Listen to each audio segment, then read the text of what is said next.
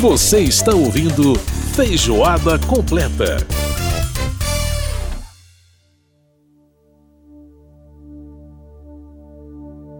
Non so cosa sia la fedeltà. Estamos de volta com Feijoada Completa, gente. É provável que Andrea Bocelli, esse tenor que a gente está ouvindo ao fundo aí, né? Tenha sido o artista mais velho a vencer o Festival de Sanremo na categoria jovem, né?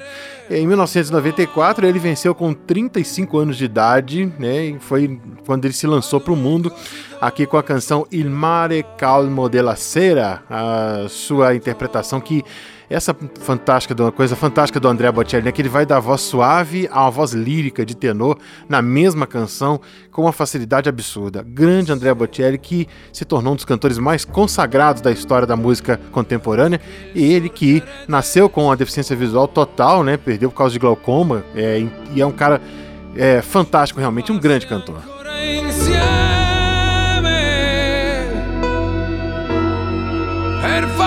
Dimmi no. Lembrando que você pode participar aqui do Feijoada Completa, manda pra gente a sua mensagem, seu e-mail, radio@câmara.leg.br. Nosso WhatsApp é 61 999 78 90 80. E você vai ver um pedacinho aí do André Bocelli agora, puxando a voz lá pra cima, ó. Vamos lá.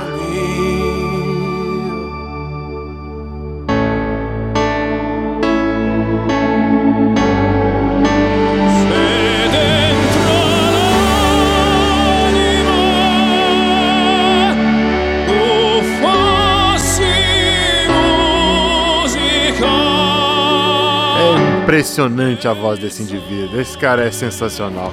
Grande André Bocelli, pois é, revelado também no Festival de Sanremo. Muito bem, vamos para o nosso caldo cultural.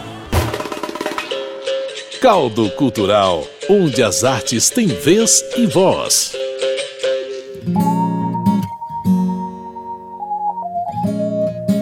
Olha, gente, o Alex Britti não ficou, não ficou muito conhecido por aqui, mas também foi um garoto prodígio aí que entrou para a história do Festival de Sanremo, vencendo em 1999 com essa música Oggi sono io. Non so neanche se l'ascolterai, resterà soltanto un'altra fragile illusione. Se le parole fossero una potrei suonare ore ed ore ancora. Pois é, Festival de Sanremo, muita gente aí sendo revelada na história dessa, desse, dessa competição. Bom, gente, os pensadores da escola de Frankfurt, lá antigamente, diziam que, é, antigamente que eu falo, anos 30, 40, diziam que a verdadeira arte não pode ser copiada, né? É, eles que, inclusive, criticavam muito o cinema porque diziam que o cinema era uma arte, digamos, copiável. Pois é, mas e se a própria cópia em si for uma forma de fazer arte, né? Nos anos 70, a utilização de máquinas de fotocópia ficou muito conhecida, né, como arte xerox, produzindo arte através da cópia. E está em cartaz no Museu de Arte de Brasília uma exposição exatamente sobre esse tema. Para a gente entender melhor o que é essa história de arte xerox, a gente vai conversar com a Suyan de Matos, ela que é a curadora dessa exposição, uma das curadoras, e também ela que é artista plástica. Suyan de Matos, prazer falar com você, tudo bem? Muito obrigada pela, eh, pelo convite também. Tenho um prazer de falar com você. Ah, obrigado. Suyan, é, Xerox é que nem maisena, né? Se a gente pensar naquela ideia de ah, alguma coisa que a marca ficou tão famosa que acabou é, propiciando né, que as pessoas chamassem uma fotocópia de Xerox, assim como chamaram amido de milho de maisena e outras marcas por aí. Uh, por que a escolha do nome Xerox para essa exposição e não a ideia de fotocópia? Explica para gente. Então, é, te respondendo, nos anos 60, nos anos 70, tanto no Brasil como no mundo, Estados Unidos e Europa, apareceu um movimento de artistas tá, que resolveram se comunicar por meio de fotocópia por meio da Xerox, uhum. né? E esse movimento que nasceu nos Estados Unidos e, lógico, também foi influenciando outros países e chegando aqui no Brasil, ele teve o um nome que vem desde os Estados Unidos, um nome de fora da Europa, que eles chamam Xerox, eles não chamam fotocópia. Fotocópia é uma tradução literal uhum. da palavra para o português. Assim eu acredito, né? Então esse movimento que teve aqui no Brasil dois, dois grandes artistas famosos, que é o Udnilson Júnior e a Letícia Parente, ambos homenageados na exposição. A Letícia Parente é mais homenageada, é claramente homenageada do que o Udnilson Júnior, uhum. porque é, eu tive contato com o filho da Letícia, o André Parente, que me cedeu a obra dela, né?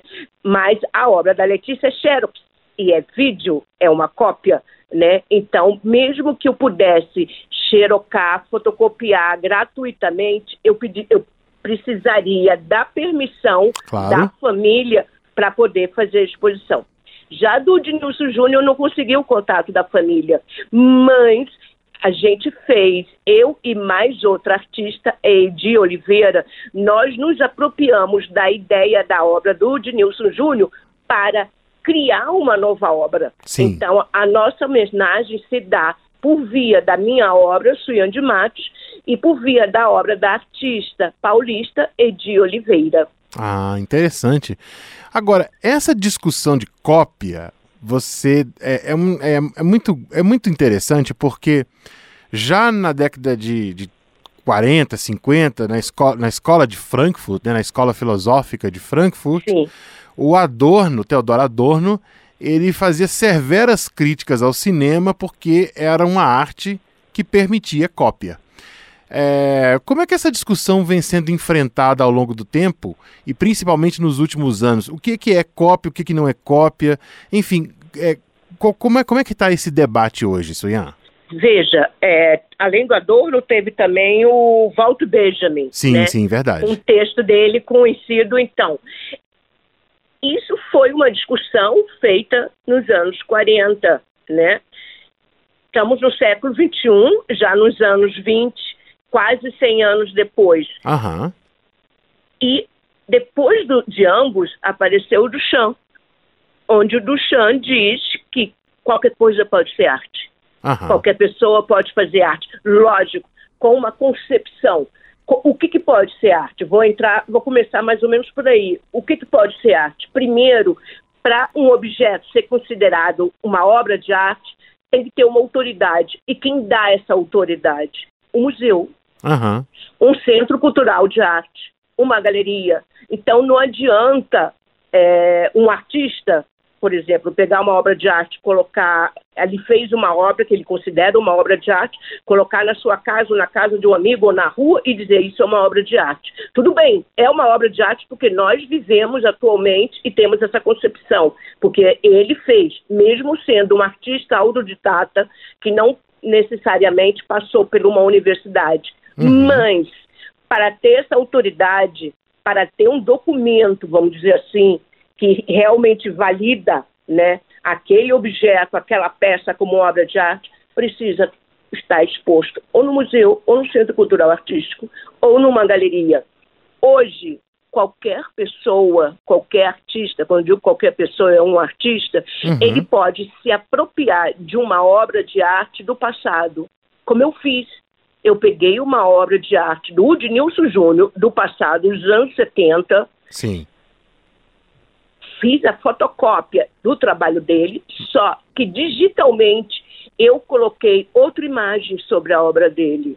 Uhum. Então, eu me apropriei da obra do Udnilson Júnior e fiz uma nova obra. Isso se chama apropriação e não entra nada com direito autoral.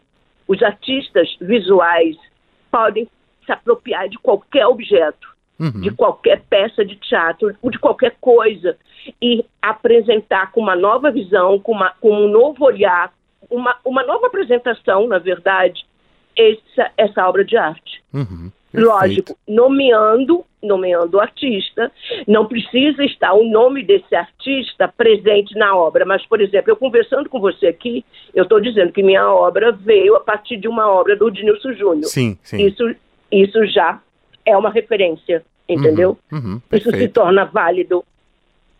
Perfeito. Respondi? Perfeitamente, perfeitamente.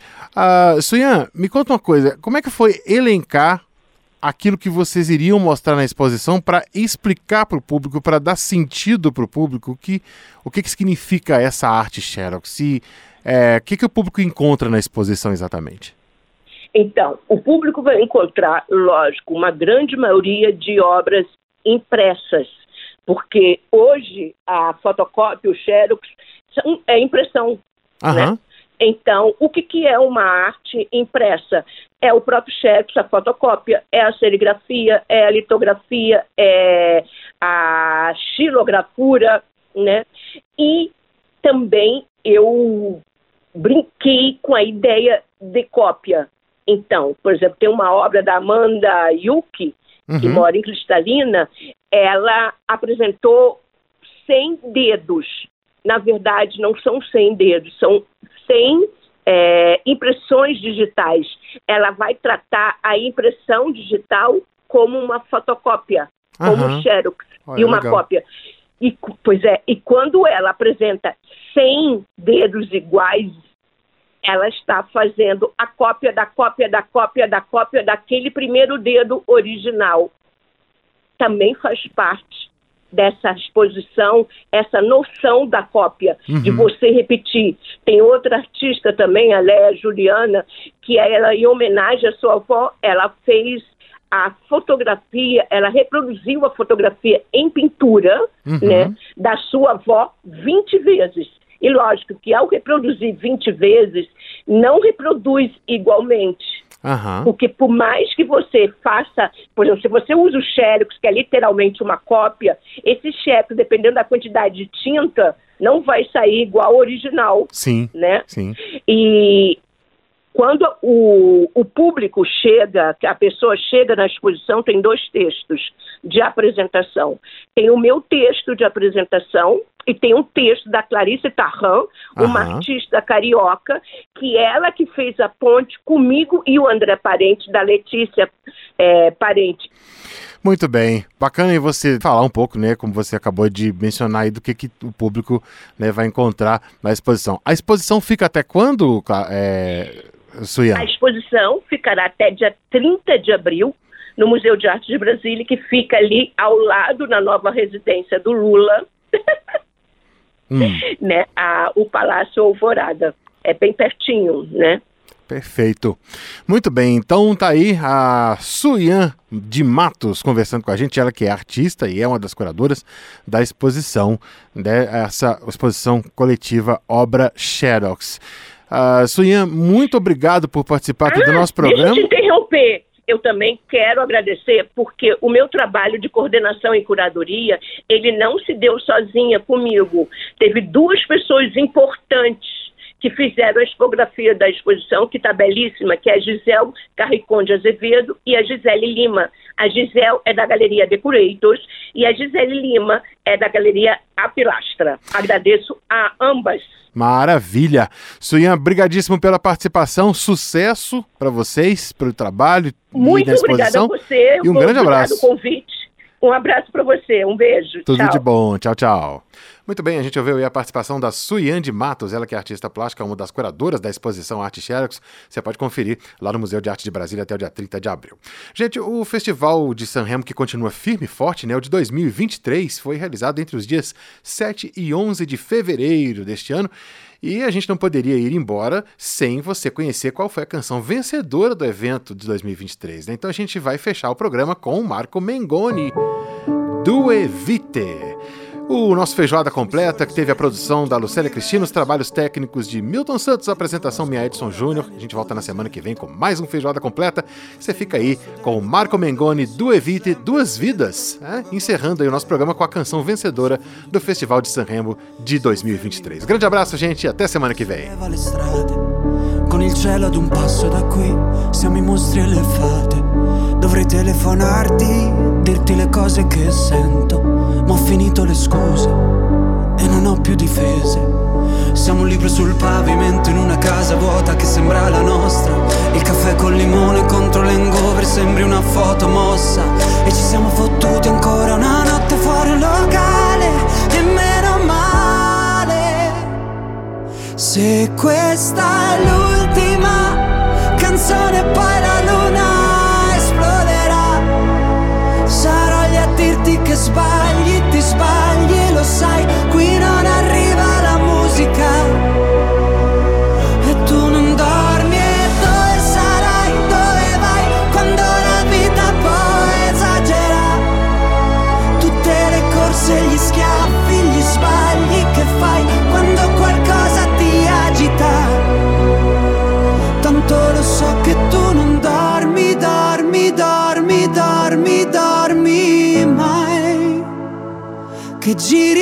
fanno due vite. Siamo i soli svegli in tutto l'universo, a gridare un po' di rabbia sopra un tetto. Che nessuno si sente così, che nessuno li guarda più i film, i fiori nella tua camera, la mia maglia metallica. Siamo un libro sul pavimento in una casa vuota che sembra la nostra. Persi tra le persone, quante parole senza mai una risposta. Fottuti ancora una notte fuori al locale. E meno male. Se questa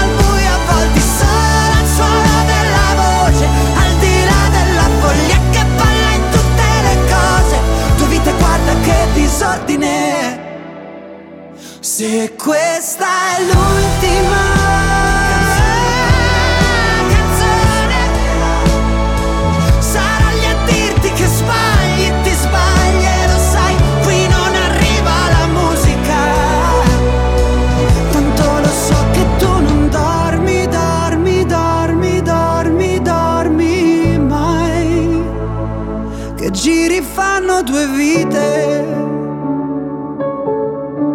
due vite.